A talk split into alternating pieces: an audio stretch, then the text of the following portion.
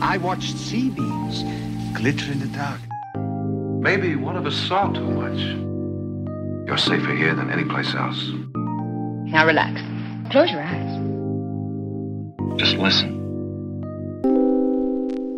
Bonjour et bienvenue dans Année Lumière, l'émission qui parle de cinéma une année à la fois en partenariat avec le magazine Cinématiseur et Tsugi Radio. C'est toujours Thibaut Gomez-Léal qui vous parle et on se retrouve à nouveau pour discuter d'une année de cinéma avec un invité. Et ce mois-ci, justement, mon invité, je suis très heureux de l'avoir à mes côtés. Elle est journaliste, autrice et réalisatrice de documentaires. Vous avez pu la voir dans l'émission Story Série sur OCS ou dans la joyeuse bande du Cercle Série sur Canal+. Vous avez pu regarder ses documentaires The Art of Television ou découvrir son récent livre Grunge, Jeunesse éternelle.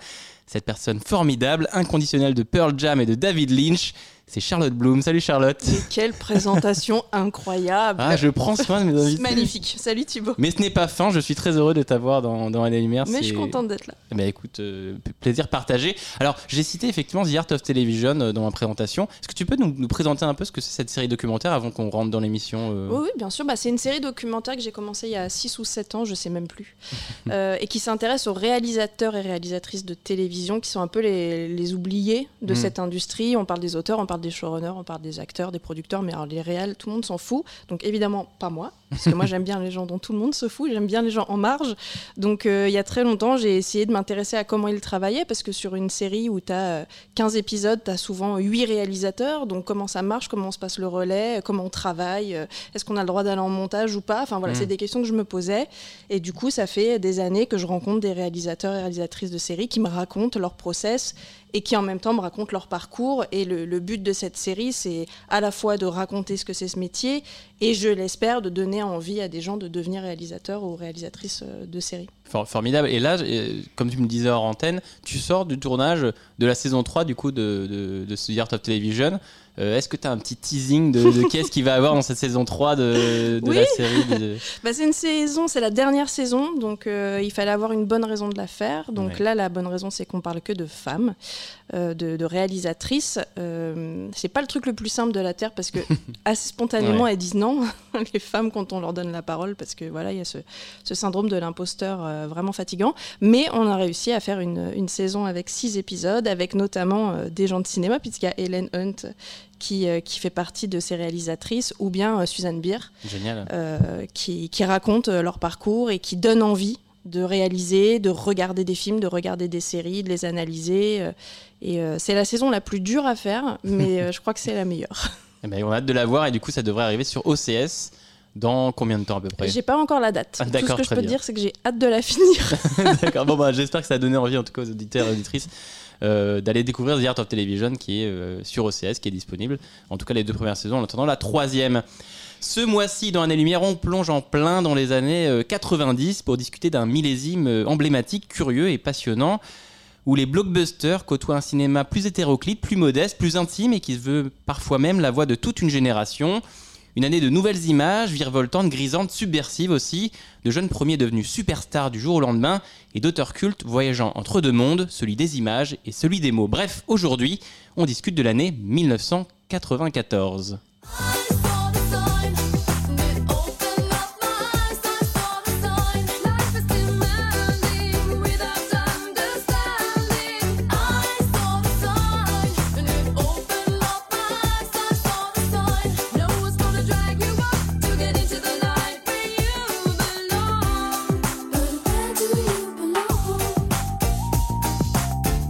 Pas de doute, on est bien dans les années 90. Alors je suis désolé, hein, cher auditeur, on est dans les années 90. Ça s'appelle The Sign de Ace of Base. C'était la chanson en tête de tous les classements en 1994. Et Charlotte, tu m'en as voulu quand je, quand je t'ai dit qu'on allait passer cette musique au début de l'émission. Ouais, mais désolé. Et toi, tu dansais là-dessus. Hein, euh... Mais je dansais là-dessus parce que moi, en 94, j'avais 16 ans, que bah je suis ouais. génération MTV, que je regardais MTV du matin au soir plutôt pour voir des clips de grunge et de Pearl Jam et de Nirvana et de Soundgarden, mais il y avait toujours S of Base à un moment ou à un autre, et malheureusement ces chansons-là, ces chansons archi pop, ouais. tu les oublies jamais. Ah, ça rentre dans la tête, c'est terminé. Je rappelle effectivement aux auditeurs quand j'invite quelqu'un dans l'émission, c'est l'invité qui choisit l'année en question qu'on qu traite. Pourquoi avoir choisi ce 94 Pourquoi cette année-là, Charlotte?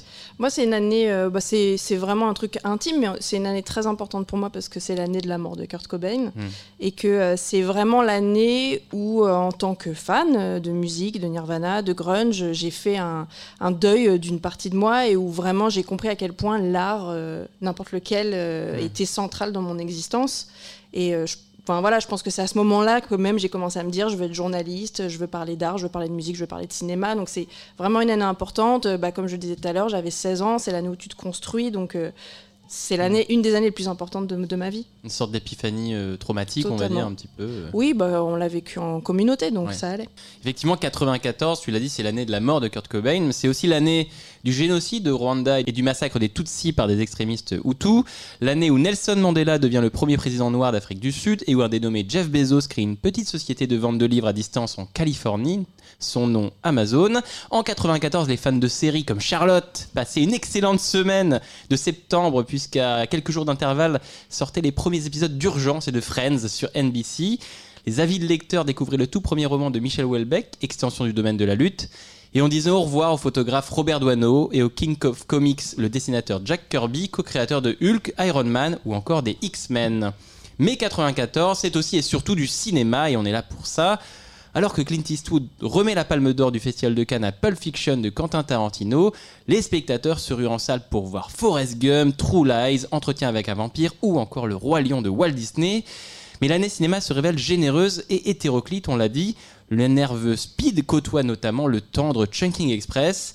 Et quand la Cité de la Peur et Quatre mariages et un enterrement honorirent, le Péril jeune et la Reine Margot, eux, nous prennent par les sentiments. Mais au début des années 90, quelque chose remue le cinéma indépendant américain. De jeunes réalisateurs mettent en image, souvent avec de petits moyens, les doutes et les questionnements d'une jeunesse désabusée, donnant ainsi un visage à une génération tout entière. En 94, cette génération produit plusieurs films essentiels, dont celui qui va être au centre de notre premier thème, Clerks de Kevin Smith.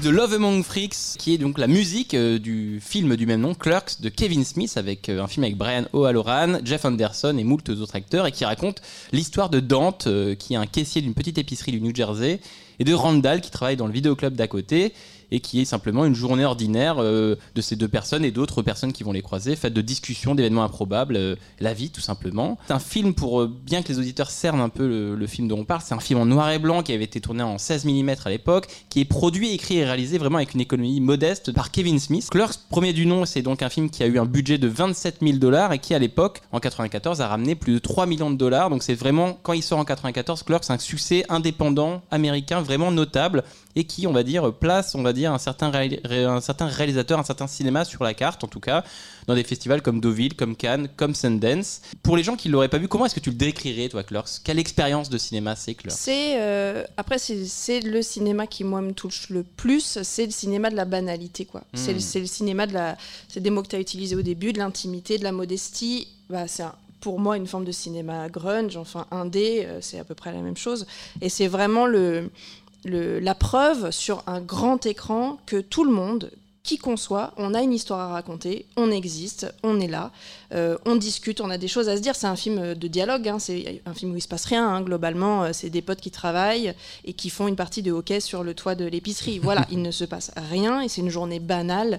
Et pour moi, c'est vraiment le moment où tout le monde a eu le droit, avec ou sans glamour, d'exister sur grand écran et de, faire partie de l'histoire du cinéma dont tu peux euh, t'être senti exclu à un moment. D'accord, donc t'as pas besoin d'avoir des millions ou t'as pas besoin d'avoir euh, une histoire forcément euh, ambitieuse dans un sens, on va dire, euh, effectivement grandiloquente pour raconter des choses intéressantes. Euh, Et effectivement, comme tu l'as décrit, c'est euh, il y a des scénettes comme ça avec euh, des gens qui viennent acheter des œufs qui mettent 20 plombs à, choisir les bons œufs. T'as quelqu'un qui, qui vend des chewing-gums et qui fait son, son bis pour empêcher pour inviter tout le monde à arrêter de fumer et pour acheter ses chewing-gums. Donc t'as plein comme de scénettes. C'est un film qui est quand même humoristique. Ah oui, oui, il y a- y, y Euh, une forme comédie, une d'humour. certaine comédie. euh, C'est une comédie, sociale, c'est une comédie romantique Voilà, aussi, parce qu'il y a aussi évidemment des, des histoires d'amour entre euh, Dante, euh, Véronica, sa meuf actuelle, et Kathleen, euh, la meuf qui l'obsède depuis on sait pas combien de temps et on sait pas trop pourquoi une fois qu'on voit les deux. C'est vraiment la, la vie simple des gens simples. Euh, c'est ce que propose le cinéma indépendant. Euh, c'est évidemment euh, des thématiques et des personnages de la classe moyenne américaine qui n'attirent pas les gros budgets des studios. Donc il faut trouver un autre moyen de raconter ces vies-là. Et c'est ces réalisateurs indés qui vont écrire, réaliser, appeler leurs potes pour faire la lumière, appeler leurs potes pour jouer dedans. Enfin voilà, il y a un aspect extrêmement communautaire. Euh, 94, c'est aussi une des premières fins du grunge. C'est une forme de cinéma grunge où on va avancer ensemble et à partir de rien créer des millions. Parce que effectivement comme tu disais on part de euh, 28 000 balles pour arriver à 3 millions de dollars. C'est Ouais. énorme. Et après il a construit une forme d'empire derrière. C'est sorti en comics. Jay Silent Bob sont devenus des personnages cultes. Enfin c'est exactement comme Nirvana qui enregistre dans un garage et qui devient énorme deux mois plus tard. Mm. c'est le même système. Et Kevin Smith s'inscrit vraiment dans une, j'en ai parlé un petit peu, mais dans une génération de gens qui, un peu dans le même style, avec des moyens modestes, vont faire ce genre de cinéma-là, euh, indépendant, américain. euh, euh, là, effectivement, on a vu qu'il a reçu des prix, on a vu qu'il a, eu- qu'il a, reçu- qu'il a eu de l'argent, on voit qu'il raconte quelque chose de particulier. Est-ce que Clerk, c'est un film manifeste de quelque chose Pour moi, que- comme Seinfeld, c'est un qui est un- une sorte de pendant série. C'est le manifeste de tout le monde a le droit d'exister. Hmm. Et, c'est, et, c'est- et ça a l'air de rien, ça a l'air pas important. Et en fait, il n'y a pas plus important que de dire tout le monde a le droit d'exister. Si Clerks a le droit d'exister, ma bande de potes a le droit d'exister. Et il y a quelque chose de- d'extrêmement rassurant, d'extrêmement bienveillant dans, que ça, dans ce que ça raconte, mais ça raconte aussi que les portes du cinéma, les portes de ce, cette espèce de palais où personne n'ose aller, où tu as l'impression qu'il faut faire partie d'une élite pour qu'on te confie un film ou machin, ça dit aussi, tu veux faire un film Mm. Eh ben écris-le, réalise-le, bouge-toi, fais ton truc. Ce qu'on dit aujourd'hui, ce que tous les réalisateurs disent aujourd'hui à la jeunesse en disant vous avez des iPhones, faites des films, Clerks dit exactement la même chose. Mm. Kevin Smith est pas plus malin et pas plus euh, connecté que toi ou moi, mais à un moment il s'est dit je vais faire mon film et il a fait son film. Donc c'est le manifeste de ça. C'est on a, non seulement on existe tous, mais on a tous le droit à cette place dans cette espèce de truc élitiste. Il n'y a pas d'élite en fait. Tu Mm. l'éclates l'élite. Là, au début des années 90, il y avait ce boom des euh, caméras qui étaient plus légères, qui étaient moins chères, qui permettaient du coup à des gens avec des moyens modestes de tout de suite faire des films. Soderbergh en est un parmi tant d'autres. Euh, Clerks arrive dans, le, maillon d'une chaîne qui est plus, plus grande que, que lui, qui le dépasse véritablement. Et tu parlais du coup de cinéma grunge. Euh, donc moi, le grunge, pour moi, c'est un mouvement musical. C'est même au-delà de ça, peut-être une philosophie aussi, de, une culture, une culture grunge véritablement. Euh, Est-ce qu'il y a vraiment un cinéma grunge? Ça existe? Oui, très, bon, pour moi très clairement, mais c'est vraiment davantage, effectivement c'est un mouvement musical, mais c'est surtout un mouvement euh, d'une forme d'état d'esprit, de solidarité, bah, d'humilité, de bricolage, de débrouille, mais tu vois aussi l'héritage musical de cette scène-là. En 94, tu as Serial Mom qui sort, dans lequel tu as L7 euh, qui joue en live, le film de John Waters, tu as Angela 15 ans en série avec euh, Claire Danes qui ne peut pas être plus grunge, et Jordan Catalano avec son petit cordon de cuir, là, Jared Leto, euh, beau comme le jour, euh, tu peux pas être plus grunge que ça. T'as So Fucking What avec Steven Dorff qui a un film de ce mot bas slacker, de branleur, quoi, euh, qui malgré tout a un message, dénonce les médias. C'est euh, une- le film de Linklater qui s'appelle Slackers d'ailleurs. Absolument, mais coup, qui est euh, des années auparavant et qui est euh, l'influence principale, le, le pilier euh, de Clerks. Mm. Donc des films où tu sens que d'avoir vu des, des jeunes mecs de 20 ans qui n'avaient pas une thune, euh, perdus à Seattle et qui ont réussi à conquérir le monde, ça, ça, ça, ça- ça se transmet partout. Et ce cinéma-là, que ce soit par la décision de faire un truc par soi-même ou par la musique, là, tu as du Alice in Chains aussi dans Clerks, enfin du grunge. Ouais, la, BO as de Clerks, c'est une BO qui est quand même effectivement une très BO, teintée ouais, grunge, rock ouais, alternative, euh, grunge, il y a un peu de métal, euh, enfin en tout cas on est dans la partie euh, rock. T'as Airheads qui est sorti cette année-là avec Steve Buscemi, Brendan Fraser, avec des métalleux mais qui sont Mm. habillés en chemise à carreaux, jeans dégueulasses. Donc tu vois des marqueurs de, du mot grunge ou de, du mouvement grunge qui arrive dans le cinéma. Et t'as euh, Re- Reality Bites, Génération Oui. 90. Pareil, où les looks de Ben Stiller, qui est un film absolument génial, euh, où tu as ce, ce message aussi, mais qui peut être le message de Clerks, qui est euh, on n'a pas d'idole, on n'a pas d'icône, euh, on n'est pas formaté. On est comme on est, on veut être comme on est. Dans euh, Génération 90, tu as le personnage principal, Winona Ryder, qui veut faire du documentaire, qui veut raconter la vie telle qu'elle la voit. Et ce qu'elle filme, c'est Clerks. Hmm. Elle filme ses potes en train de manger de la pizza et de discuter.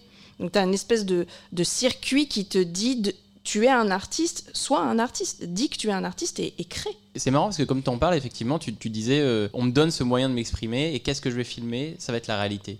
C'est comme si effectivement au début des années 90, tu avais cette euh, deux mondes qui se créaient, un, un certain cinéma effectivement qui vendait de l'imaginaire, ou en tout cas, voilà, et cette génération grunge qui allait chercher dans la réalité, dans quelque chose sans artifice, sans fioriture, euh, une sorte de, ouais, de sens véritablement. Euh, sachant que le, le grunge, pour euh, cerner pour les, les gens qui nous écoutent, c'est un mouvement qui existait à peu près à quelle période euh, qui est Qui a explosé en tout cas en 91 D'accord. avec Smells Like Teen Spirit de Ouais. Nirvana, mais qui a plein de groupes et qui existait déjà à la fin des années 80, qui s'inspire du punk, qui s'inspire du C'est une sorte de, melting pot d'influence musicale qui, musicalement, tous ces groupes-là, de Nirvana à Soundgarden à Pearl Jam, Alice in Chains, L7, Babes in Toyland, ne se ressemblent pas musicalement, mais en revanche portent le même message toujours ces mêmes choses d'humilité, de communauté, de solidarité, où chacun va voir l'autre jouer, etc. Et tu peux voir dans le cinéma indépendant aussi des communautés de gens qui se serrent la main, qui s'aident, qui s'entraident. C'est vraiment euh, le grunge, au-delà de, euh, des millions que ça a rapporté et au-delà des mythes des- des- du suicide de Kurt Cobain, Mm. par exemple, qui est un peu le seul truc dont on se souvient du grunge, c'est un immense euh, mouvement euh, humaniste. Et c'est vrai que du coup, là, on en, on en parlait. Bon, ça arrive en 94, donc après quand même plein d'années de grunge. Donc c'est un, film qui a infusé quand même et qui arrive hein, pas un peu à la fin, mais en tout cas, il y a plein de films avant, Lakers, etc. Linklater, Cameron Crowe, des gens qui font déjà du cinéma, euh, on va dire grunge, qui peut être estampillé grunge. Et comme tu disais, Richard Linklater, euh, il était venu il y a quelques années euh, à Georges Pompidou pour présenter, parce que c'est un vidéaste avant d'être un, réalisateur. hein. pour les auditeurs qui nous écoutent, Richard Linklater, c'est le réalisateur de Boyhood, de School of Rock notamment, bah, il y a ces films-là, et qui, au tout début de sa carrière, faisait des, des films, des vidéos sur euh, justement ses amis, sur le temps qui passe. Et le temps qui passe, c'est un- une notion de lui qui le fascine véritablement. Et du coup, quand on parle de temps qui passe, forcément, on parle de, vie qui passe, d'existence. Et moi, je trouve que et et le cinéma grunge qu'on arrive à esquisser un peu tous les deux là, c'est est-ce que c'est un cinéma existentiel? Peut-être un peu, parce que effectivement, dans, dans Slacker de Linklater, c'est que des gens qui se passent un relais conversationnel. De, euh, c'est des gens en train de discuter. Mm. C'est comme si toi et moi on était en train de discuter et que la caméra se tournait vers nos voisins, ne nous écoutez plus et écoutez nos voisins. Ça fois 50. Donc c'est que des conversations de gens. Mais quand on parle, on évolue. Quand on parle, on avance. Quand on se confie, on avance. On se pose des questions. Tu me réponds, je te réponds. Mm. Donc oui, il y a un fond existentiel de ça, mais au-delà de ça, il y a surtout un truc de vivre dans le moment. Il y a, il y a une phrase à un moment dans, dans Clerks où Dante dit euh, I live day by day. Voilà, Ah. Je vis au jour le jour. Et c'est vraiment ça. C'est-à-dire que se projeter, euh, espérer le succès, espérer la grandeur, ça ne sert à rien. Regarder derrière, ça ne sert à rien. Donc la seule chose qui sert à quelque chose, qu'on voit très bien dans Slacker et qu'on voit très bien dans Clerks, qui se passe sur une journée, pas demain, pas hier, aujourd'hui, c'est ça qui compte. On, est, on vit maintenant. Et pour moi, c'est ça que raconte ce cinéma-là. Ça sert à rien d'aller regarder partout autour. Regarde, toi, ce que tu vis, tes amis, les gens en face de toi, tes collègues, les gens assis à côté de toi dans le métro. Vis là, maintenant, tout de suite. Et Clerks, en racontant ça, j'imagine à l'époque, moi je l'ai vu en décalé, que les gens qui sont allés au cinéma, enfin, je, suis sûre et j'espère qu'il y a 5% des gens qui ont saisi une caméra 5 minutes plus tard pour aller filmer leur grand-mère, quoi. Pour se dire mais moi aussi je vais faire ça et moi aussi. Et c'est raconter une époque c'est hyper important. Aujourd'hui t'as quoi comme marqueur pour regarder les années 90 t'as les clips vidéo et t'as un film comme Clerks qui te raconte des fringues des conversations des questionnements des coupes de cheveux la clope. Voilà c'est des marqueurs du temps Ouais, t'as MTV et t'as Clerks et t'as et t'as ces années 90, effectivement. Ça, c'est assez fort, cette idée de. Y a pas de enfin, on regarde pas en arrière, on regarde pas en avant. Ce que tu me racontes, ça me fait penser quand même, ça me- m'instigue l'idée qu'il y a quand même un côté désabusé dans cette génération. non non c'est exactement Parce que ça quand tu regardes euh, Reality Bites, quand tu regardes euh, effectivement les films de. Tu, tu vois quand même que c'est. Même Before Sunrise, d'une certaine manière, c'est des gens qui, euh, oui, qui vivent au jour le jour, mais qui, du coup, n'arrivent pas à se projeter, alors soit par choix, soit par. euh, Bah, les ados, les vingtenaires du début des années 90, alors on a tendance à regarder vers les États-Unis parce que c'est un Mm. peu ça euh, la, la culture euh, qu'on a un peu malgré nous. C'est euh, les enfants des premières vagues de divorce, donc euh, bah, c'est qui est le sujet, un des sujets principaux de Reality Bites. Enfin, tous ces, gens, tous ces colocs euh, sont des enfants de parents divorcés et parce qu'ils sont enfants de parents divorcés, ils ne croient plus en rien. Et c'est aussi ça qui crée des, des espèces de fissures familiales qui font qu'on recrée une famille dans l'art, on recrée euh, le grunge, c'est que des mômes de divorcés qui font des groupes ensemble parce qu'ils ont pas de famille. Et j'imagine que la moitié de céréales, c'est exactement pareil. C'est aussi les mômes post-Reagan. Donc, euh, c'est un super haut taux de chômage. C'est hyper dur de se projeter. C'est hyper dur d'espérer. Dans son discours d'investiture, Reagan dit très clairement ce qui vont en chier le plus, c'est les vieux et la jeunesse. Comment veux-tu, dans ces moments-là, ne pas être désabusé Et comment veux-tu ne pas te dire, à partir d'aujourd'hui, j'essaye juste de finir ma journée, quoi? Et Clerks essaye juste de finir sa journée. Alors, il y a de l'humour dans ce film, donc euh, sans spoiler, euh, ça finit sur un truc euh, complètement abra abracadabrant. Ouais, oui, hyper chelou, avec un cadavre dans des toilettes. Bon, bref, je n'en dis pas plus. Donc, ça finit quand même par une pirouette et ça finit par un moment. Ouais. Mais dans Clerks, tous les moments, c'est juste fumer une clope, louer un film et discuter. La vie, quoi. Et la beauté, elle est là, quoi. Bien sûr. Et moi, je trouve ça. Le noir et blanc de Clerks m'émeut beaucoup parce que c'est la couleur des photos de Charles Peterson, qui est le photographe du grunge. C'est les... le noir et blanc de Hype, le documentaire euh, phare sur le grunge. Donc, ce noir et blanc est très beau et ça donne euh, une espèce d'écrin arty à rien, à une journée dans la vie d'une bande de potes. Dernière question, on va dire, pour, pour, pour conclure ce thème peut-être. Euh, on est en 94, mort de Kurt Cobain. Euh, forcément, c'est un point de rupture. Est-ce que, et la mort de Kurt Cobain et, la, et Clerks, d'une certaine manière, euh, sont des films qui ferment quelque chose ou ouvrent quelque chose d'autre. Est-ce que 94, c'est une année charnière dans ce genre de cinéma-là et dans le grunge en particulier? Bah, je pense que ça ferme la musique et ça ouvre le cinéma, Ah, malheureusement, ça, parce qu'il y, a- il y a eu un break hein, derrière euh, 94, en tout cas dans le côté musical du grunge, puisque euh, comme tous ces mecs-là étaient des amis qui vivent dans une micro-ville, quand tu perds l'un des tiens, Seattle, du ton coup. monde, ouais, Seattle, ton monde est détruit complètement. Mm. Et la plupart de ces groupes, après, ont levé le pied et ont arrêté de faire des tournées et machin. Et c'est là que tu vois, la Britpop est montée, le néo-metal est arrivé et ils ont laissé de la place. Green Day est arrivé. Enfin voilà, il y a plein d'autres groupes et plein d'émergences de nouveaux mouvements qui sont nés aux États-Unis. Donc il y a eu un break dans le grunge qui pourtant existe encore aujourd'hui. Et je pense qu'au contraire, là, mettre un énorme coup de pied dans la porte du cinéma et balancer des, des réals de cinéma indépendants et prouver qu'on peut avancer, évoluer, etc. Il n'y a pas de break dans le cinéma indépendant. C'est une fois que ça roule, ça roule. Et les gens qui ont vu Clerks ou euh, Slacker ou Reality Bites, il y en a plein qui font des films aujourd'hui, mais c'est les, ces, ces circuits-là, ils existent dans tous les, toutes les formes d'art. Les gens qui font des séries aujourd'hui ont grandi avec les Sopranos. Enfin, je veux dire, c'est des, c'est des cycles. Donc euh, pendant que le grunge musical pleurait, euh, sont morts, et en fait c'est mort parce qu'il y en a eu plein euh, sur 3 ou 4 ans, ou 5 ans. Au contraire, dans le cinéma, euh, on, on- et puis voilà, euh, Pulp Fiction, quoi. Ça a migré, Enfin, quoi, vers le cinéma. Et Ça ça, a migré, et puis ça a montré que ça pouvait marcher. Donc euh, c'est pas seulement t'as fait ton petit truc et c'est tout, et il y a que ta propre satisfaction. T'as fait ton petit truc et ça a rapporté 3 millions de dollars. Hmm. T'as fait ton petit truc et ça a rapporté une palme. T'as fait ton petit truc et les gens ont aimé, et il y a des gens qui sont allés en salle le voir. Hmm. Ça peut que lancer quelque chose. Là où un suicide, malheureusement, à un moment, également pour moi, moi j'avais peur que mes autres chanteurs préférés se suicident aussi. Enfin, je me disais qu'ils partent tous en vacances, qu'ils s'arrêtent, c'est trop dur, c'est horrible. Il y a eu un break, forcément. D'accord, mais c'est marrant effectivement que ça a migré de la musique et de. Oui, Et- qui ont beaucoup le repris dans les bandes originales où t'avais euh, tout le temps du Babes in Toyland, tu vois, dans So Fucking What, t'as Babes in Toyland, t'as Hall, t'as Soundgarden, enfin, il y avait une espèce de, de, de boulimie de ces chansons-là et de ce qu'elles ce qu'elles contiennent et qu'elles mettent dans ton film au moment où on l'entend, quoi. Comme l'a fait euh, très récemment euh, la série Yellow Jackets, Mm. qui a beaucoup de grunge dans son truc et ça a apporté quelque chose de très fort. Et dès que t'entends Hall ou Smashing Pumpkins, hop, il se passe un truc. Et hop, ton film, c'est autre chose. Bah, D'ailleurs, c'est très bien parce que j'avais demandé, et du coup en 2022, où est le grunge en 2022 Eh Yellow il Jacket. est euh, avec euh, Pearl Jam au Lollapalooza le 17 juillet. Euh, non, non, bah où oui. tu vas être d'ailleurs Parce que tu Bah, es sans doute à tous évidemment. les concerts de Pearl Jam. J'en suis à beaucoup. Mais euh, oui, oui, il est dans Yellow Jacket. Enfin, je veux dire, il y a eu Nirvana dans Succession. Ouais. Euh, là, on est dans un truc où euh, le grunge est partout. Et je suis trop contente. Parce qu'on arrive dans un revival. euh, après les revivals des années 80, euh, on arrive dans un revival des années 90, et du coup, d'une certaine manière aussi, effectivement, du grunge. Et parce qu'on est désabusé. Et parce qu'on est désabusés, voilà. C'est une magnifique conclusion pour ce premier thème. Est-ce que tu voulais, toi, compléter quelque chose, peut-être, ou rajouter quelque chose avant qu'on enchaîne? Non, mais Non, juste ce qu'on dit depuis tout à l'heure, c'est que normalement, l'art devrait créer des artistes.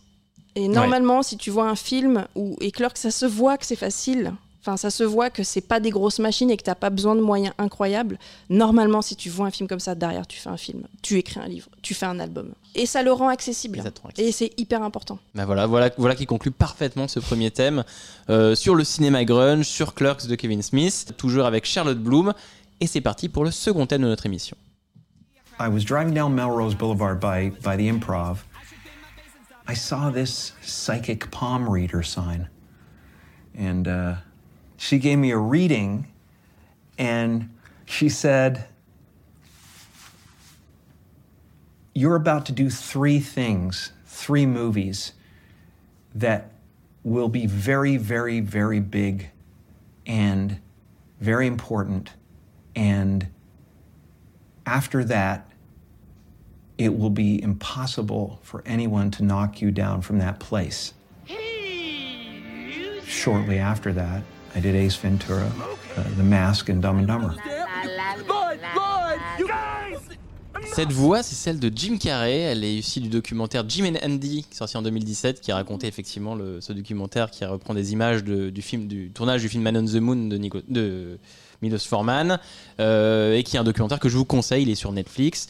Et du coup, on a cette histoire un peu tarée de Jim Carrey qui nous raconte que juste avant 94, il a cette personne, cette euh, Voyante. qui lui lit la- les lignes de la main et qui lui dit tu vas faire trois choses, trois films importants qui vont être si importants qui- que tu vas arriver à des sommets dans des cimes et tu seras inatteignable et on ne pourra pas t'en descendre.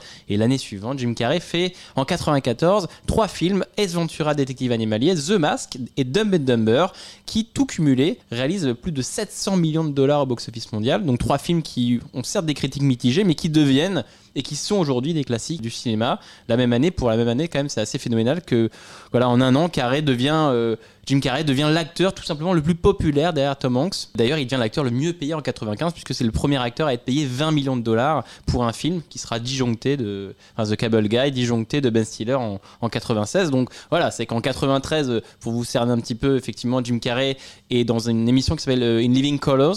Et euh, en 95, c'est genre euh, l'acteur le mieux payé de tous les temps. Donc on se rend compte de la, de la révélation de Jim Carrey. Euh, Qu'est-ce qu'il incarne pour toi, Jim Carrey, euh, Charlotte? Le droit, le droit à être différent. le droit à être différent, le droit à la loufoquerie dans tout ce que ça a de sombre et de, de lumineux. Mhm. Pour moi, il a, il a autorisé les gens à être mélancoliques et drôles à la fois. Je trouve que c'est c'est vital en C'est fait. ça. Bah, c'est vraiment pour moi ce qu'il représente. Alors c'est dans The Mask qu'on le voit le mieux, où il a un peu de, de rôle, quoi. Il a euh, ce- cette espèce de banquier loseman, euh, romantique, euh, pas terrible, euh, qui essaye désespérément d'avoir une belle histoire d'amour, et puis il devient euh, ce mec hyper cool, euh, hyper drôle dès qu'il a son masque.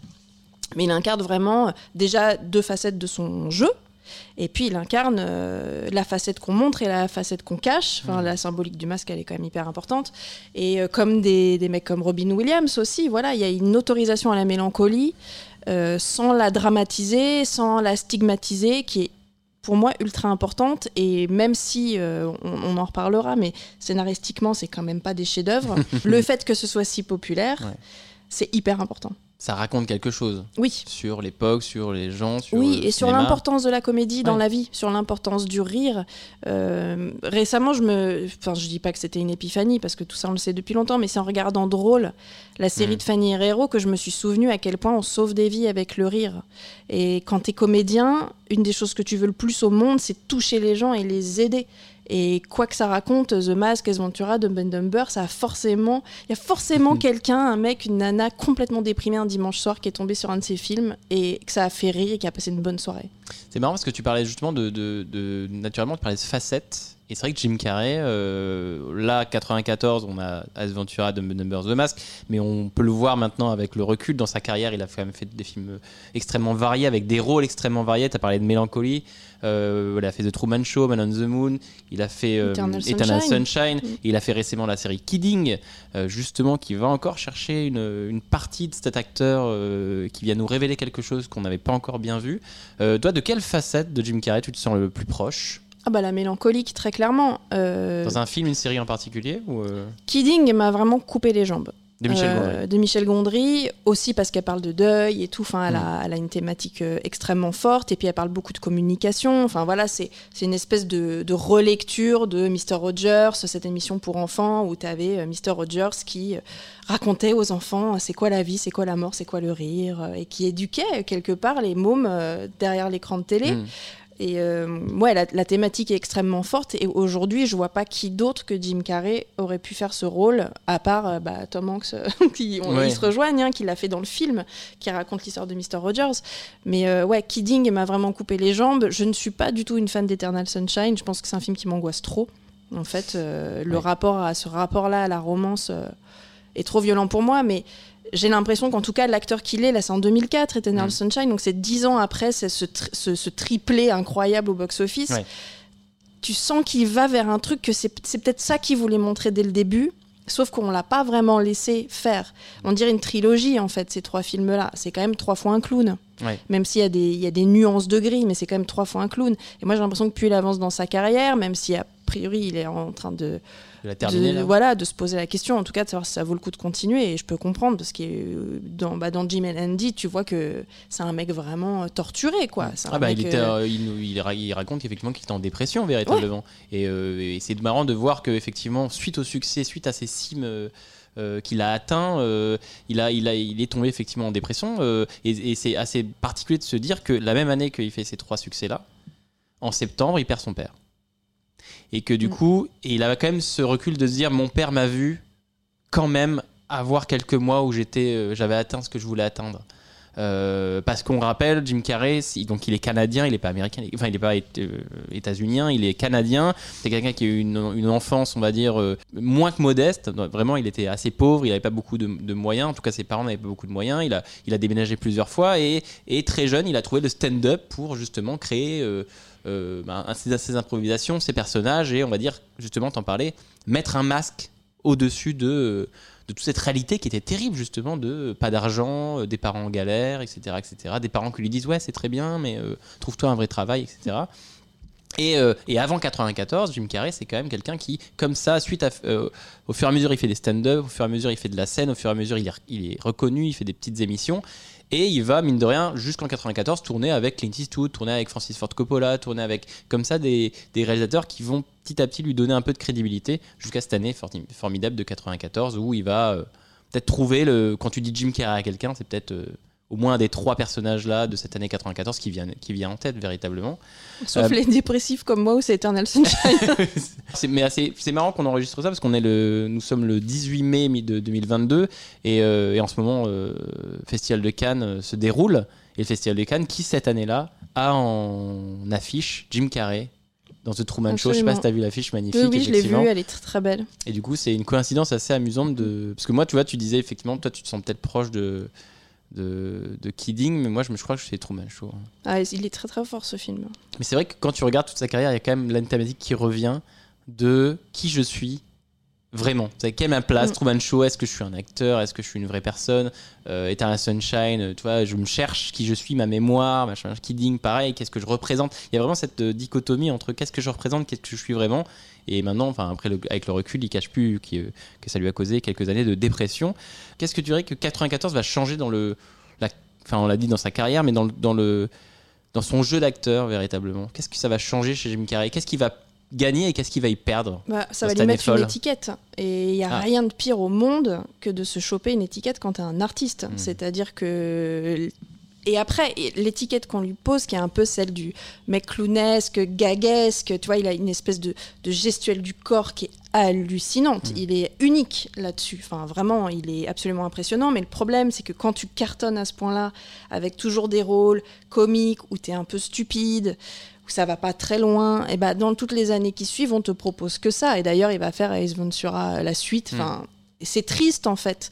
Euh, Et je pense que ce que tu gagnes, sûrement, c'est une sorte d'apaisement qui ne dure pas très longtemps, de la reconnaissance. Effectivement, des années de galère, euh, l'envie de se dire mon père m'a vu réussir, c'est bon, il peut partir, il m'a vu réussir, c'est ok, je ne suis pas un loser, comme Mm. si c'était pas bien d'être un loser, on est tous des losers à la base. hein. Euh, donc, euh, je- malheureusement, mais ça- tout ça se, se rejoint vachement parce que si tu repenses à Kurt Cobain, au moment où il a réussi, s'est suicidé. Ouais. Donc quand tu atteins ces sommets, en plus aussi vite, je veux dire, trois films en un an, le mec il fait un film tous les quatre mois. Comment tu veux ne pas devenir fou quoi? Devenir fou, perdre pied, euh, ne plus être en contact avec la réalité. Et puis il y a aussi surtout la façon dont les gens euh, sont connectés à toi. C'est-à-dire que c'est là que tu commences à te choper les mauvais amis qui sont là pour les mauvaises raisons. Enfin je veux dire, il faut e-, être extrêmement fort psychologiquement pour supporter ça. Et c'est vrai qu'effectivement, la frontière en plus entre le, la persona, donc cette personne publique qu'il est, qu'il représente aux yeux des gens et qui il est vraiment, était complètement flouée, flouée parce que euh, tu le vois même dans des remises de prix, dans des, dans des discours officiels. Et il joue Jim Carrey. Il joue, euh, tu le vois aux Oscars, euh, tu sens qu'il est encore dans ce personnage-là, même publiquement. Et du coup, tu te dis, mais à quel moment tu existes vraiment? Est-ce que j'ai jamais vu, moi, en tant que spectateur, le vrai Jim Carrey? À quoi il ressemble? On l'a vu dans Jim and Andy je pense. Mais euh, à l'époque, je crois qu'en 94, il aurait euh, fait un doc euh, comme ça en 95, c'était la fin de sa carrière. C'est-à-dire que là, il était dans un espèce de, truc. Puis quand tu regardes les trois films, alors voilà, t'as ce côté gag et tout, mais on lui met aussi une espèce d'étiquette d'acteur pour la famille. Dans tous les films, c'est l'amoureux des animaux. Il y a hmm. toujours des chiens qui traînent. Il a une étiquette hyper Disney. toutes ces fringues archi colorées. Enfin, t'as vraiment l'impression qu'on est en train de fabriquer une star et elle doit être comme ça et c'est pas autrement quoi. Et, je pense que c'est hyper angoissant. Et même si effectivement ces films ont cartonné et ils ont cartonné au point qu'aujourd'hui encore ils sont cultes, mm. parce qu'il a eu beau faire des films extraordinaires, des séries extraordinaires, on va toujours le ramener. Enfin, là j'ai vu que sur la promo de Sonic, il était encore en train de parler d'Ace Ventura. Enfin, je veux dire, il y a un moment, faut pas ignorer la carrière d'un mec euh, qui a fait d'aussi bons films et qui a un extraordinaire acteur parce que euh, il y a 30 ans, il a fait deux films. Enfin, juste, c'est horrible. Je trouve que c'est horrible. Et ça, pour moi, l'étiquette, c'est hyper dangereux. Mais c'est ça qui est fou, c'est qu'il a quand même eu euh, moi, je trouve effectivement des films plus intéressants par la suite, en tout cas plus, euh, plus significatifs pour, pour plein de choses. Et on le ramène encore à des films qu'il a fait il y a 30 ans, euh, encore une fois sur Sonic. Et Sonic, ben, là, c'est encore un rôle où il joue un grand méchant un peu grandiloquent, où il, remet le masque Jim Carrey, où il refait des grimaces, où il en fait des caisses. Peut-être qu'il repart encore dans ce manège-là qui l'a rendu célèbre. Et c'est assez marrant parce qu'il fait ces films-là, et lors de la promo, et un peu dans la suite de la promo, il annonce que il va doucement arrêter sa carrière et qu'il est peut-être arrivé à la fin de sa carrière d'acteur. Où est-ce que tu aimerais le voir une dernière fois avant qu'il s'en aille euh, vraiment? Bah Là, j'ai une déformation euh, obsessionnelle, mais j'aimerais le voir dans une grande série en fait. Parce que Jim Carrey, j'ai pas envie de le voir une heure et demie.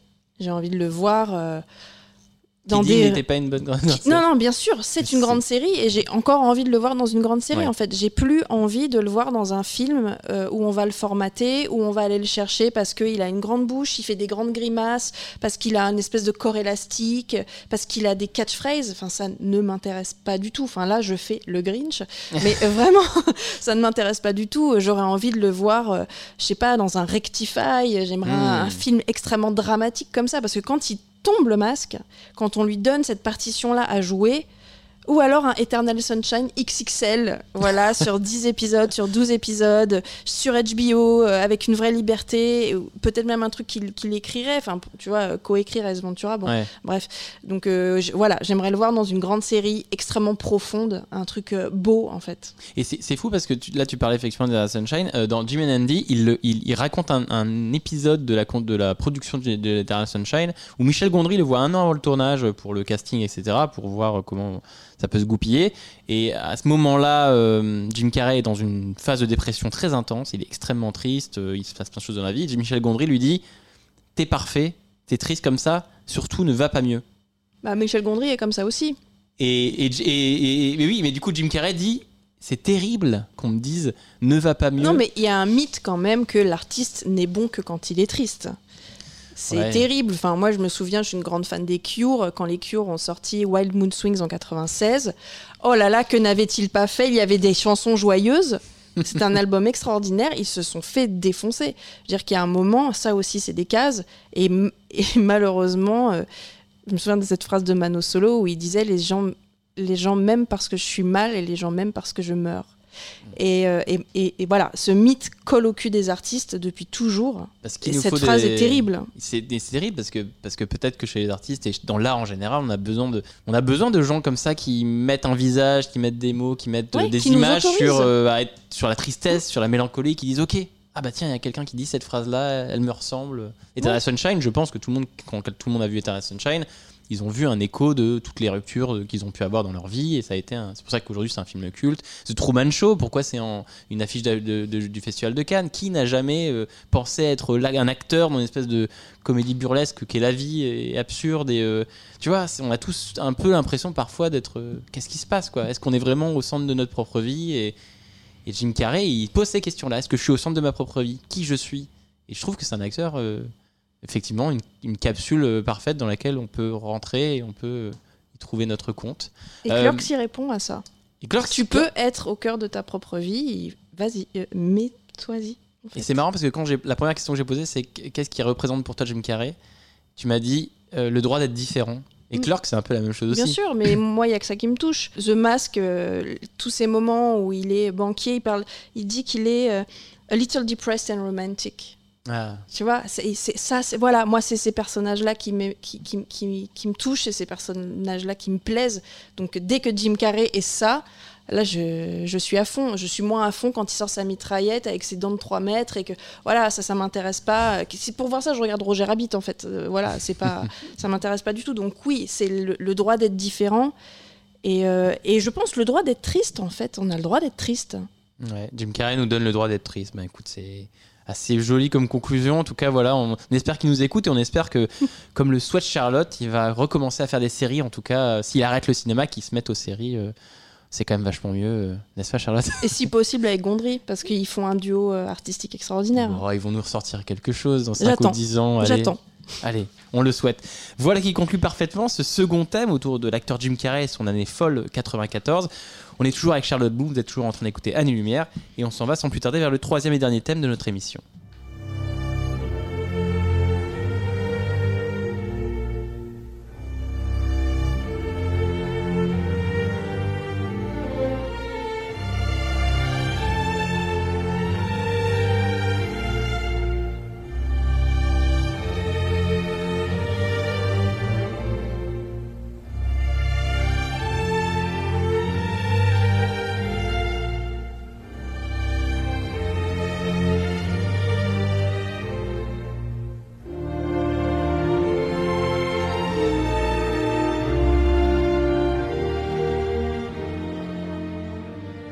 Musique, elle est composée par Thomas Newman et c'est celle du film euh, Les Évadés, The Shawshank Redemption de Frank Darabont avec Tim Robbins, Morgan Freeman.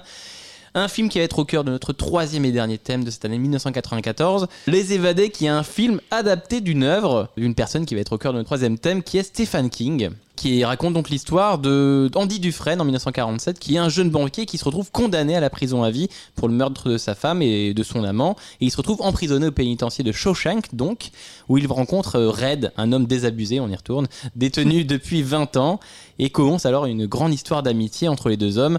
Et on vous raconte pas la fin, de toute façon le titre nous le dit. C'est donc adapté de la nouvelle Rita Hayworth et la rédemption de Shawshank d'un certain Stephen King, l'auteur de 64 romans et de plus de 200 nouvelles. On le présente plus, hein, c'est l'un des auteurs américains les plus importants du XXe siècle. Pour vous cerner un petit peu au-delà de- des romans et des nouvelles qu'il a écrits, Stephen King a été euh, énormément adapté au cinéma et euh, à la télévision. Et au cinéma, il est donc euh, derrière les histoires de The Shining, de Carrie, de Dead Zone, de Cimetière, de Misery, de La Ligne Verte. Euh, concernant Les Évadés, euh, c'est un film qui est régulièrement cité comme l'un des films les plus aimés du monde entier. Il est numéro 1 sur MDB, il est numéro 6 sur Allociné, il est numéro 33 sur Sens Critique. Et effectivement, il est cité comme l'un des meilleurs films de l'histoire. Pourtant, quand il sort en 94, c'est un échec au box-office, c'est-à-dire qu'il coûte 25 millions. Euh, il en récupère à peu près la même chose. Il a 7 nominations aux Oscars, 0 statuette. Donc c'est un film qui, quand il sort, n'est pas aimé. Et donc c'est assez étonnant qu'aujourd'hui, euh, ce soit considéré comme euh, l'un des films les plus aimés. Pourquoi, à ton avis, un tel engouement, un tel plébiscite pour les évadés, Charlotte? Aujourd'hui? Bah, Parce que ce film est parfait. Très Ah bien. non, mais là, Et voilà qui conclut notre émission. Voilà. non, non, mais moi, si Les Affranchis n'existaient pas, ce serait mon film préféré, Les Évadés de Shawshank. Je trouve que tout est parfait et Darabont, c'est le meilleur adaptateur de Stephen King euh, qui existe. Il a fait La Ligne Verte, il a fait The Mist. C'est pour moi le réal qui. com- Et, et il a écrit aussi, hein, d'ailleurs, il les a écrits et réalisés. Et c'est c'est le cinéaste qui comprend le mieux comment on adapte Stephen King, qu'est-ce que ça raconte euh, Stephen King et qui a qui a vraiment réussi à passer au-dessus des clichés de genre, euh, d'horreur, de machin. Bon, c'est absolument pas important. Darabont Et, qui a euh, réalisé également la série Walking Dead. Ouais, enfin le, le début. Le Les début. débuts, il s'est Et vite carapaté est- quand et même. qui est né dans le Doubs. Mais non. Mais si Il est absurde. Mais ça, c'est pas là. Je, bah, je crois, hein, ou à Mulhouse, ou pas loin, mais dans le Doubs, bref, il c'est absurde. Dans le Jura, bah, ça n'a aucun sens. Franck Darabont, réalisateur des évadés, et voilà. Et est né en France, donc ça n'a pas de sens. Mais bref, voilà, petite info. ça. Ok, on note. Du coup, on se sent un peu plus proche de lui, tu vois. Ah mais ça y est, mais moi je m'identifie. Voilà. Non mais tout est parfait dans ce film, le cast, le rythme, c'est un film qui prend son temps, où il y a des, des vraies séquences longues, il y a cette scène merveilleuse où Andy Dufresne va juste mettre un vinyle, fermer Mhm. toutes les portes à clé, poser un vinyle et s'offrir, même s'il sait que derrière il va être puni, même s'il sait qu'il va s'en prendre plein la gueule, il se prend ces, trois minutes et il écoute une- la musique classique et il retrouve une forme de liberté dans la prison. Mais, mais cette scène, mais je pourrais la regarder un milliard de fois. Rien que pour ces petites scènes-là, ce film est hyper important. C'est un film sur la prison, c'est un film sur le racisme, c'est un film qui a beaucoup, beaucoup plus de sujets qu'il n'y paraît, avec euh, un, un panel de personnages qui ont tous une backstory qui ont tous une existence. C'est-à-dire c'est pas juste des, pions posés là autour du héros. On sait d'où ils viennent, on sait pourquoi ils sont là. Ils ont chacun leur petit truc à eux. T'as le prisonnier qui nourrit son petit oiseau. Ils, voilà, ils sont caractérisés, ils existent. Moi, je trouve ça extraordinaire, quoi. Et c'est vrai que c'est c'est un film qui est caractérisé euh, assez régulièrement de film feel good. Puisque c'est un film qui. Étrangement, Étrangement, parce que c'est un Mm. film effectivement qui se passe en prison, où il y a quand même des trucs pas très fun qui se passent assez régulièrement, mais qui se termine. euh, alors qui se termine de manière un peu particulière, et c'est peut-être pour ça aussi que les gens l'aiment, euh, c'est que c'est pas la- un mariage, c'est pas la mort d'un ennemi, c'est pas. C'est un film qui se termine par euh, une bromance. une bromance, la liberté, Mm. cette idée un peu abstraite de c'est une fin qui flotte comme ça et pourtant qui, qui perce tout le monde au, au cœur. Et c'est drôle parce que Morgan Freeman disait que c'est un film qui a donc pas marché du tout euh, qu'en 94, mais c'est un film qui, moi j'adore ça, qui a eu son succès grâce aux bouche à oreille uniquement. Et qui, je trouve, euh, des films comme ça qui. euh, parce que en termes d'industrie, en termes de timing, en termes de, diffusion, ne fonctionnent pas, arrive à faire son chemin comme ça dans l'esprit des gens et à y rester pendant mine de rien 30 ans et à être comme une évidence 30 ans après. Ça, ça j'adore quand le cinéma fait ça et les séries et la musique sans doute, ça, c'est la même chose. Donc ça, c'est assez, assez, assez dingue. Mais ça nous rappelle quand même que c'est encore le public qui décide, quoi. Mais oui, C'est encore le public qui décide si un film est bon ou pas, et c'est pas parce que l'année où il est sorti, la critique a fait ouais, je sais pas, que le public va pas s'en emparer l'année d'après et décider que c'est son film culte. ça c'est beau. Et là, tu parlais de Frank Darabont, effectivement, il a fait donc, il a réalisé Les Évadés, adaptation de Stephen King. Il a également réalisé La Ligne Verte avec Tom Hanks et également une adaptation de Stephen King. Tous ces éléments là, tout, dont tu parlais de l'histoire de- de- des Évadés, cette, danse, cette euh, densité de personnages, euh, ces moments un petit peu particuliers, cette- ils sont dans le roman de Stephen King. Mais ils sont dans tous les romans de Stephen Du King. coup, qu'est-ce que rajoute Frank Darabont? Quelle est la, la- la couche de, de- de sublime que rajoute Frank Darabont? En fait- Qu'est-ce qui fait le sel de, de ce genre de film-là? Pourquoi Frank pas Darabont et pas rajoute. un autre? Franck Darabont, il rajoute pas. Franck Darabont, il est à l'écoute. C'est-à-dire Hmm. que je pense que ce, qui fait le, cœur de l'œuvre de Stephen King, peu importe le genre, qu'il fasse de l'horreur, du surnaturel, du policier, euh, du drame, c'est l'amitié, l'humain et la ville ou l'arène. Et ça, Darabont, il l'a compris. Il aurait pu faire un film de prison ultra violent, pas très joli. C'est jamais très bien éclairé, les films sur les prisons. Là, il a fait un grand, grand, grand film, extrêmement bien filmé, où tu as des, des travelling incroyables, t'as, euh, l'étalonnage est incroyable. Enfin, vraiment, il a donné un écrin sublime lyrique, à hein, cette histoire. Oui, et puis la musique est belle, il travaille avec le soleil, les couchers de soleil, il est... Il, il a compris qu'en fait, Stephen King, à aucun moment, dans aucun de ses livres, est en train de raconter quelque chose de moche, en fait. Hmm. Euh, Stephen King, c'est un amoureux des personnages, c'est un amoureux de, des histoires, et il n'est pas là pour, euh, en- pour pourrir nos vies, il est là pour les enchanter. Et je crois que vraiment, Darabon, avec Rob Reiner, qui a fait Stand By Me, euh, avec Mick Garris, il y a quelques réals comme ça qui ont qui se sont pas jetés en fait sur ce qui était simple dans Stephen King, c'est-à-dire la, la, la- la première couche, qui sont allés vers la deuxième, la troisième couche, qui est il y a quoi dans cette ville? C'est qui ces gens? C'est qui ces gens dans cette prison? On aurait pu passer notre temps à voir euh, des bastons dans les douches, euh, la cantine c'est pas bon, c'est pas ça, on s'en fout. C'est qui ce vieux monsieur? C'est qui ce jeune gars euh, avec son look de, de Fonzie dans Happy Days qui arrive avec son machin? Ce ce personnage-là, le personnage du jeune qui va être celui qui va révéler, ou enfin essayer de révéler qu'Andy Dufresne est innocent. Bon, je spoil un peu, mais c'est quand même un film de 94, faut se réveiller. Réveillez-vous, hein, les auditeurs. Euh, on va pas juste nous dire Il, il vient pas juste pour dire moi j'ai une révélation et je me casse. Il vient, il repasse son bac, il prend le temps, on voit, que- on voit sa volonté, on voit son envie de travailler, on voit qu'il est drôle, il raconte des anecdotes, on prend le temps sur tous les personnages. Et ça, c'est dans, mais dans Stand By Me, c'est pareil, on prend le temps sur tous les personnages. Pour moi, le plus gros échec d'adaptation de Stephen King et qui est vraiment qui explique pourquoi, c'est qu'est-ce qu'il ne faut pas faire, c'est 22 novembre 63, où Avec James Franco, avec James Franco, euh, produit par DJ Abrams, qui est décidément quelqu'un que je déteste. qui est une série qui était à l'époque quoi sur Sur Hulu. Hulu. Et euh, je crois que c'était en quatre épisodes, hein, c'était rapide. Et la série raconte uniquement le détail qui est le prof va, le prof d'histoire va essayer d'empêcher le meurtre de Kennedy. Hmm. Sauf que le livre ne raconte euh, pas ouais, ça du tout. Le livre raconte la société américaine dans les années 60. Et sur 1000 pages, tu as 900 pages sur la société américaine et tu as 100 pages sur le... Et le truc a été fait à l'envers. Et en fait, c'est pour ça que pour moi, euh, Shawshank et Darabon et la façon dont il, quand dont il a... C'est une nouvelle, hein, c'est pas un roman. hein, il a fait un film de deux heures avec ça.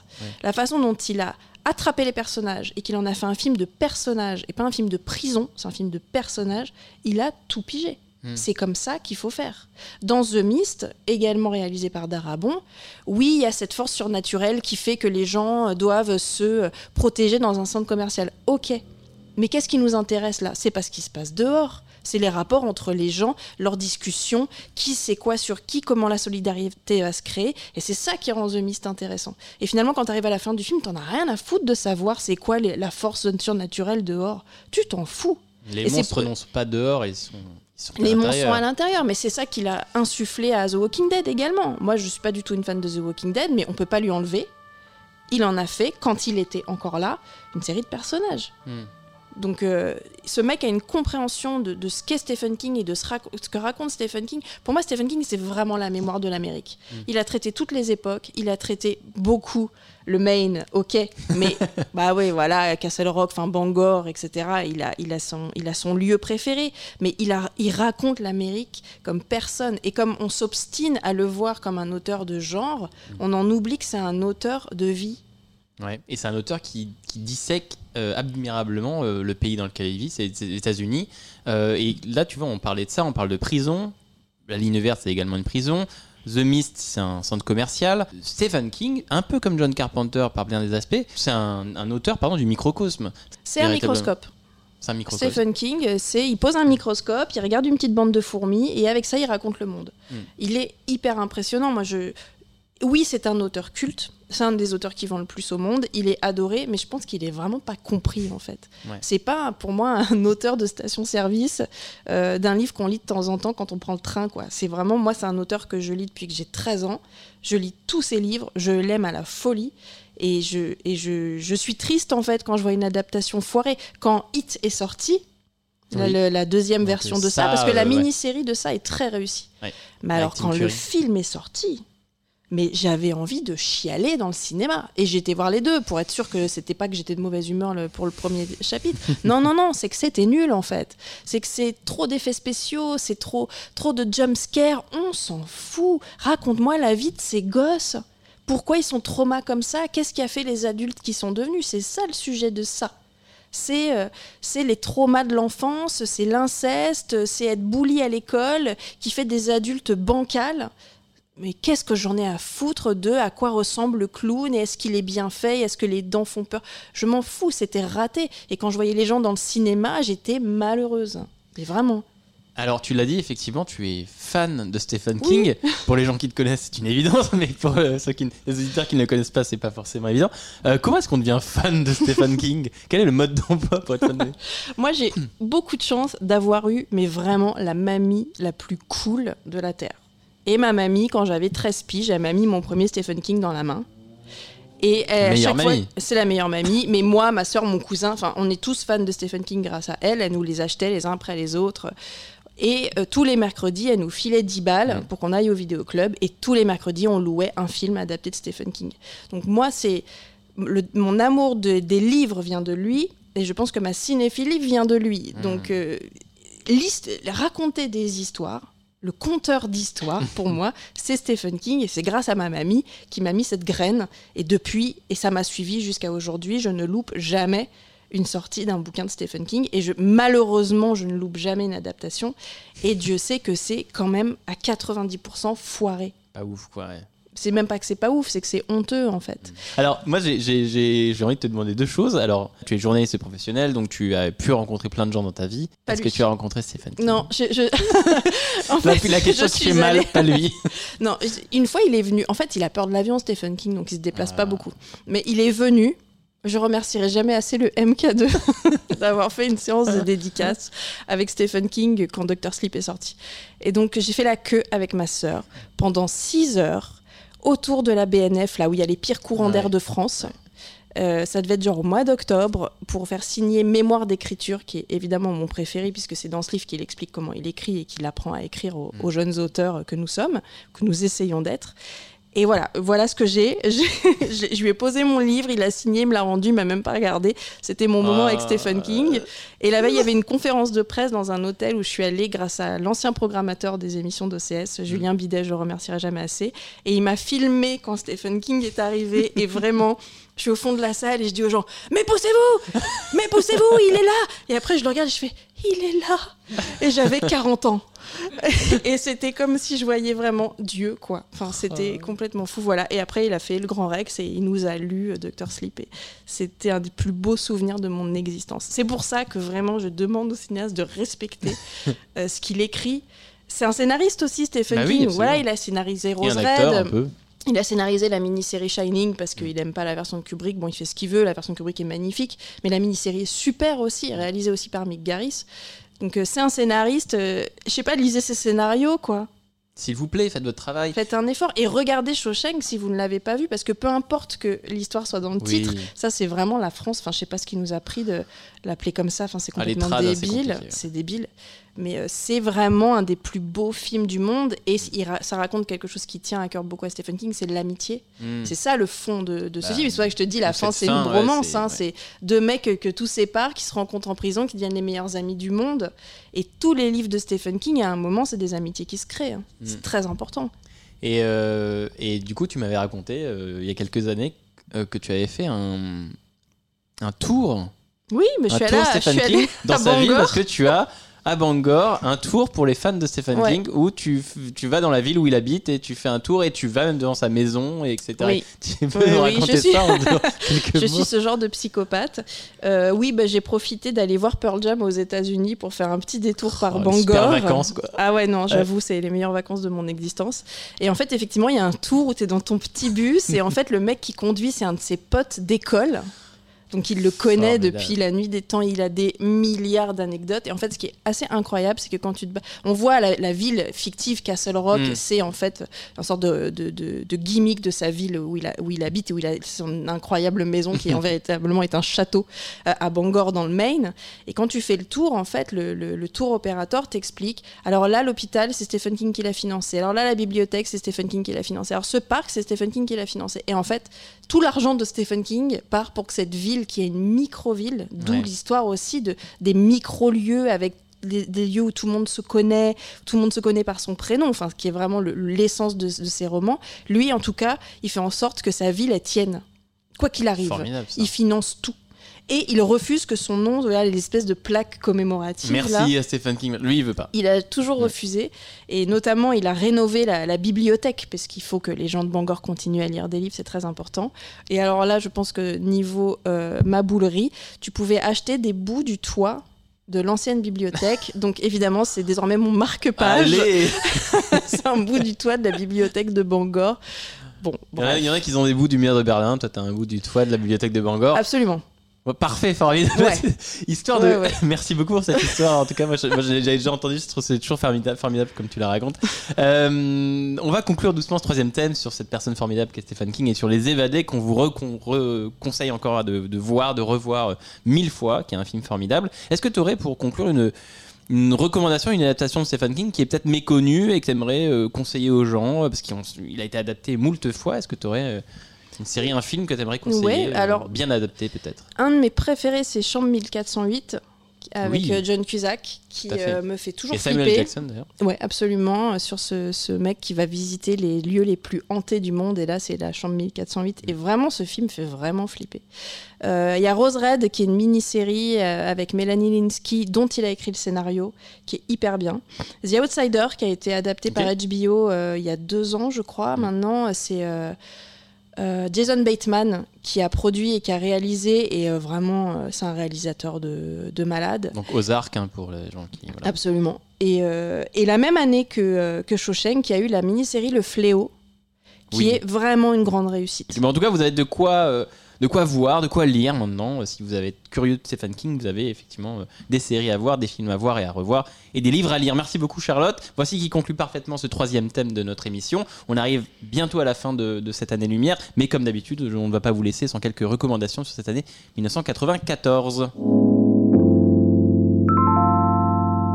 Et comme d'habitude, on va nous vous partager euh, nos petits coups de cœur de cette année 94. On a parlé de plein de films, de Clerks, de L'année folle de Jim Carrey, de Des évadés et de Stephen King. Mais il y avait plein d'autres films cette année-là. Et toi, tu voulais recommander un film en particulier euh, que tu trouvais formidable et que tu avais envie de recommander à nos auditeurs. Quel est-il, Charlotte? C'est euh, Créature céleste, le film de Peter Jackson, euh, qui est un des premiers films avec euh, Kate Winslet et une actrice euh, qui a beaucoup moins percé qu'elle, quoique elle est dans Yellow Jacket et du coup je pense que ça y est, enfin Mazel Tov. Ah. Euh, c'est Mélanie Linsky qui est vraiment mais une actrice incroyable qui est dans, bah, dans Rose Red. Elle est dans plusieurs adaptations de Stephen King et cette série catastrophique, la Castle Rock, qui est sortie il y a quelques années, qui est une horreur, catastrophe.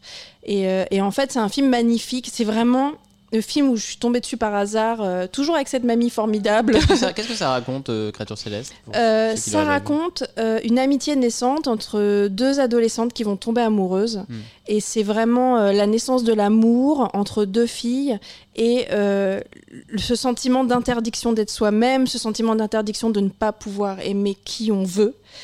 Et ça va prendre un tournant dramatique. Je ne vais pas raconter comment ça se termine parce que c'est vraiment dommage parce que c'est un film magnifique. Et, ces deux filles, elles sont l'opposé l'une de l'autre. Mélanie Linsky, elle joue plutôt une jeune fille euh, renfermée. Elle a une blessure, donc elle a une grande cicatrice euh, dont elle a honte. Elle, elle est un peu timide. Et, mais- et Kate Winslet, elle joue une fille beaucoup plus euh, solaire, euh, très emballante, qui va la, la réveiller en fait. Et elles vont tomber très amoureuses l'une de l'autre. Elles ont une passion commune pour Mario Lanza, un chanteur euh, complètement ringard. Et, euh, et Peter Jackson euh, qui déjà bricole des décors incroyables parce que c'est des, des filles qui rêvent beaucoup. Et du coup, tu as des, espèces de moments de, de parenthèses dans leurs rêves où elles vont avoir des châteaux chelous. euh, C'est entre Gondry et Peter Jackson tel qu'on le connaît après avec le Seigneur des Anneaux et tout. Mais tu sens déjà que ce mec voit larger than life quand il filme même cette histoire d'amitié et d'amour. Il faut que ce soit un truc incroyable.